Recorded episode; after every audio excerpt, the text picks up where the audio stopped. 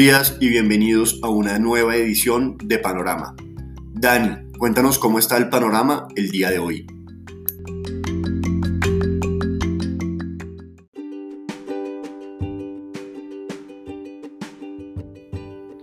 Muy buenos días Nico, panorama un poco lluvioso para el día de hoy. La noticia del día es positiva, proviene o viene desde Israel, con esos esperanzadores resultados luego de esta exitosa vacunación masiva que se ha, venido, se ha venido realizando o desplegando en este país. Estos resultados prometen que se puede ir normalizando la vida una vez haya tenido una alta proporción de vacunación en la población. Y en Estados Unidos los nuevos modelos sugieren que la inmunidad de masa se podría estar adquiriendo durante el verano de este año.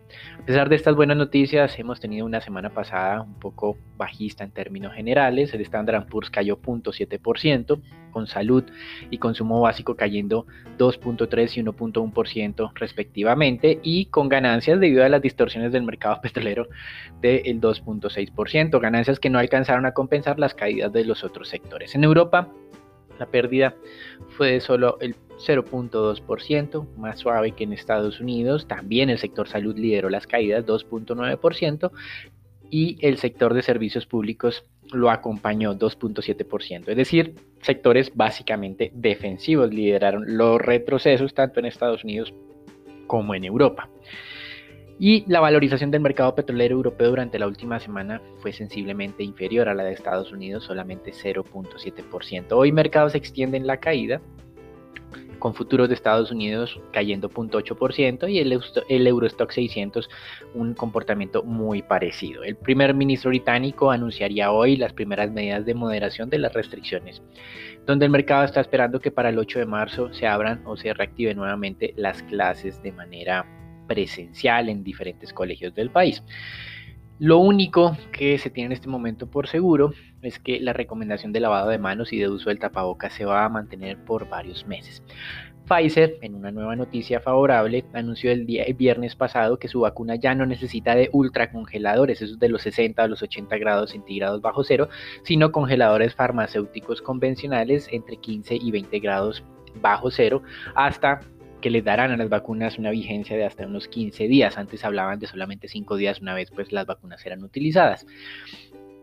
Esto de alguna manera ayuda a moderar un poco las presiones operativas para utilizar la vacuna de Pfizer en países que no sean desarrollados, pero todavía deja algo de restricciones sin duda. Y la noticia favorable viene por cuenta de Israel. Eh, los estudios preliminares sugieren que una sola dosis eh, reduce eh, la cantidad de contagios en un 85%. Las dos dosis aparentemente reduce la posibilidad de contagios en un 89% y en un 94% de casos sintomáticos reportados. Así que esto es lo que genera una expectativa razonablemente optimista eh, durante el día de hoy, teniendo en cuenta pues que Israel ha sido un, perfecto país para hacer estas pruebas, teniendo en cuenta ese pacto que tiene Israel con Pfizer y eh, la efectividad o la eficiencia que que ha tenido o que se ha registrado durante el año 2021 para vacunar a su población. Israel en este momento ha vacunado a, más, a casi el 50% de su población, es el país que eh, va más adelantado en este frente. El segundo de los países grandes es el Reino Unido con un 28% y Estados Unidos ya acumula casi un 19% de su población vacunada, a pesar de que la semana pasada tuvieron, digamos, interrupciones en este proceso de vacunación debido a ese vórtice polar. Y por otro lado, eh, simplemente en términos comparativos, la vacuna de Moderna es un poco más eh, estable desde el punto de vista de su preservación.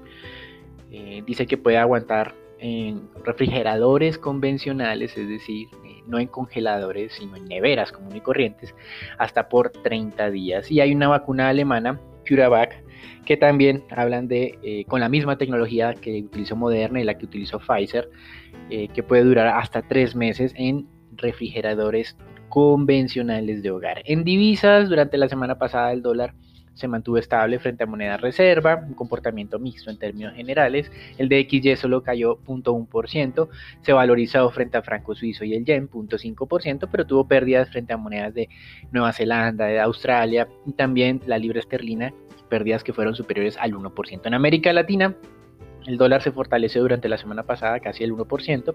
Peso mexicano fue el que lideró la caída de las monedas de la región, 2.3%. El colombiano lo secundó, 1.4%. En el otro lado tuvimos un buen comportamiento del peso chileno.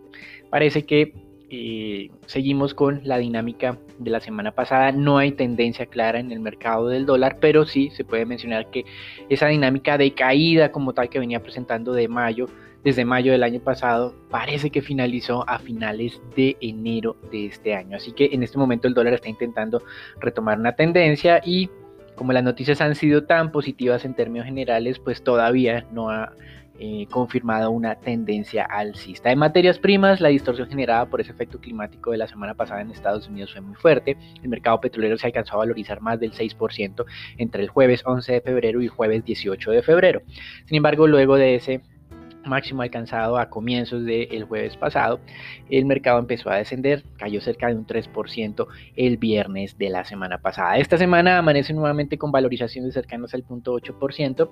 Goldman Sachs se está mostrando muy optimista ya para este año, sobre todo para un tercer trimestre que considera que la demanda mundial, tal vez Goldman Sachs es el único que lo dice, que la demanda mundial va a alcanzar los niveles prepandemia este mismo año en el mes de julio. Las anteriores previsiones era que se podían demorar a cierre de este año, incluso el próximo año, en alcanzar este hito.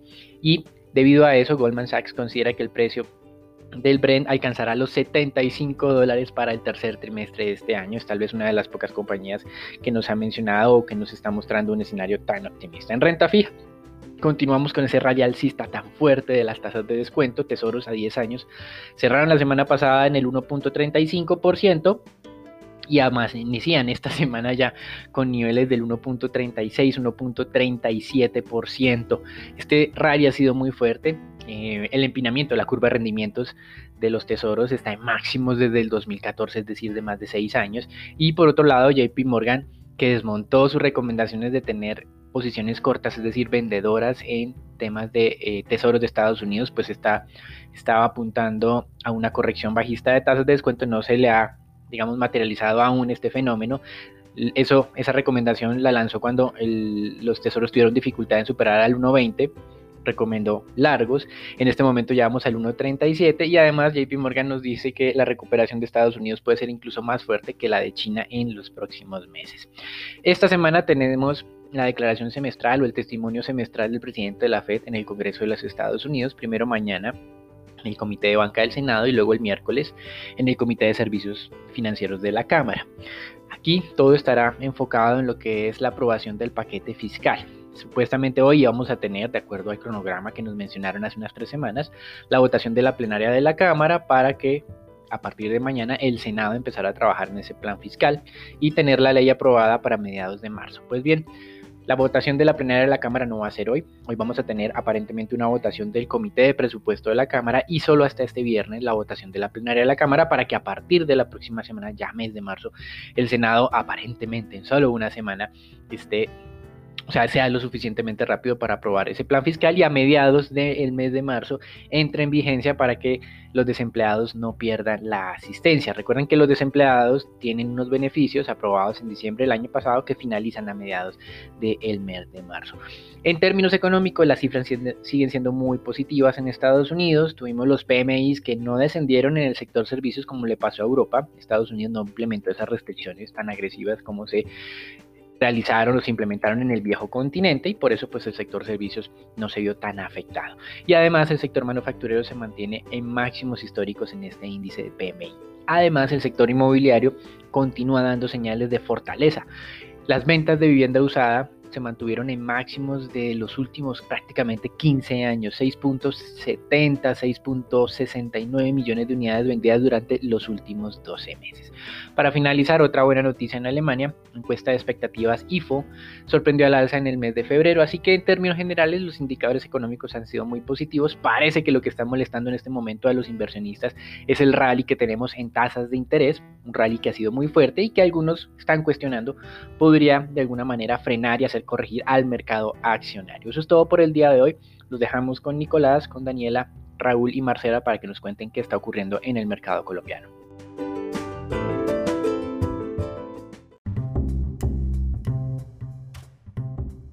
Gracias Dani. Para Colombia, el día viernes conocimos el dato de la confianza empresarial. Esta fue 48.7, mientras que en diciembre del año pasado había sido el 48.8. La industria manufacturera registró el indicador más alto en enero del 2021 en 50.4, seguido de construcción con 49.7, comercio con 49.5 y servicios con 46.2. Y por otra parte, el gobierno colombiano presentó el Plan Vallejo Express que busca impulsar las exportaciones de bienes y servicios no minero, no minero energéticos. Entre ajustes se encuentra la reducción del tiempo de evaluación y aprobación por parte del Ministerio de Comercio desde 30 a 15 días y ajustes en los compromisos de exportación de los productos que se elaboren con los bienes de capital, los repuestos y las materias primas importados sin arancel y con un IVA diferido adquiridos al amparo de este nuevo programa. Para finalizar, llegaron a Colombia este fin de semana 192 eh, mil vacunas contra el COVID de la farmacéutica Sinovac.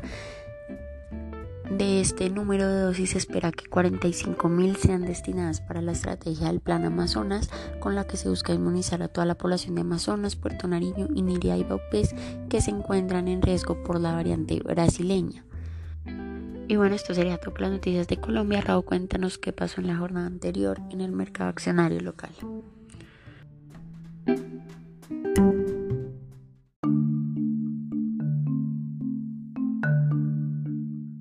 Muchas gracias Dani por parte del mercado accionario local. El Colcap el día de viernes no mostró relevantes cambios donde se mantienen los bajos volúmenes negociados. Se negociaron 104 mil millones de pesos donde la especie más transada fue Ecopetrol con 39 mil millones, la más valorizada con Concreto con un 3,5% y la más desvalorizada fue Fabricato con un 2,5%. El día de hoy el índice podría seguir con la lateralidad a la espera como tal de las noticias acerca de temporada de resultados, la cual inicia el día de mañana, eh, principalmente con las más importantes compañías, teniendo en cuenta que ya reportó Cemex, con el reporte de resultados a cierre de mercado de Ecopetrol. Por el lado noticias, Grupo Sura informa que la Asamblea General de Accionistas se llevará a cabo el 26 de marzo del 2021 a las 10 de la mañana.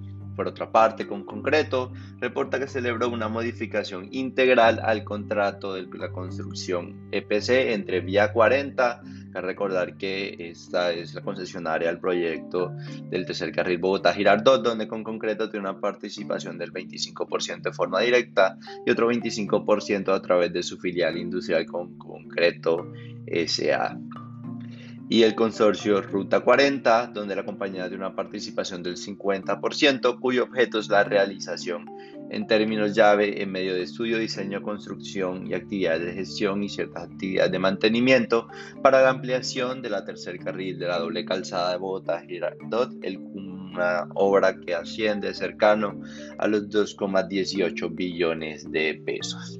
La acción de concreto se valoró como tal el día viernes ante esta noticia por parte de la modificación del contrato de tercer carril Bogotá-Girardot, aunque en medio de bajos montos negociados, esperamos que podría incrementar gradualmente el apetito por la especie ante este incremento del backlog, que es como tal los proyectos futuros que la acompañará los próximos años. Y por otra parte, la acción del grupo Nutresa se aproxima a recuperar los 24 mil pesos, aunque con poco apetito por el momento, consideramos que siguen siendo precios atractivos de entrada ante la solidez de a lo largo del año y también principalmente ante la posibilidad de una adquisición o una expansión del grupo, eh, principalmente en diferentes segmentos, lo cual consideramos que podría aportar importante valor. Bueno, Nico, cuéntanos cómo amanece el dólar el día de hoy.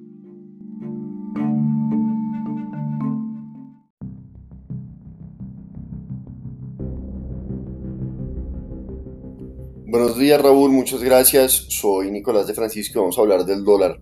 En la jornada del viernes el volumen transado fue de 1.078 millones de dólares, una disminución superior al 14% comparado al jueves de la semana anterior.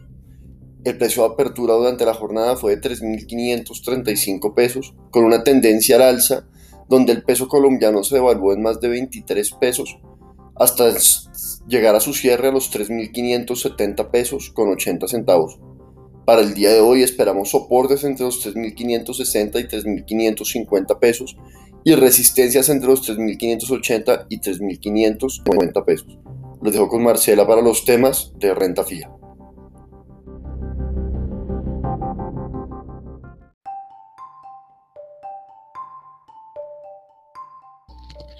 Nicolás y buenos días para todos. Eh, en línea con el aumento de las tasas de la curva del americano y adicionalmente que los inversionistas eh, se encuentran ante incertidumbre sobre las cuentas fiscales en Colombia. Inversionistas locales, tanto extranjeros, estuvieron ofreciendo títulos, particularmente en el segmento medio y largo de la curva de tasa fija, por lo que la curva TES se desvalorizó 3,05 puntos básicos en promedio y la curva TES UR se desvalorizó 0,69 puntos básicos siguiendo a la curva TES tasa fija. En el mercado durante la jornada del viernes se negociaron 3,15 billones de pesos distribuidos en 1,84 billones para el CEN y 3,1 billones para Master Trader. Con respecto a la deuda privada se negociaron 5.622 millones en donde el 86% de las operaciones correspondieron a títulos con tasa de referencia tasa fija y el 14% restante a títulos con tasa de referencia IPC.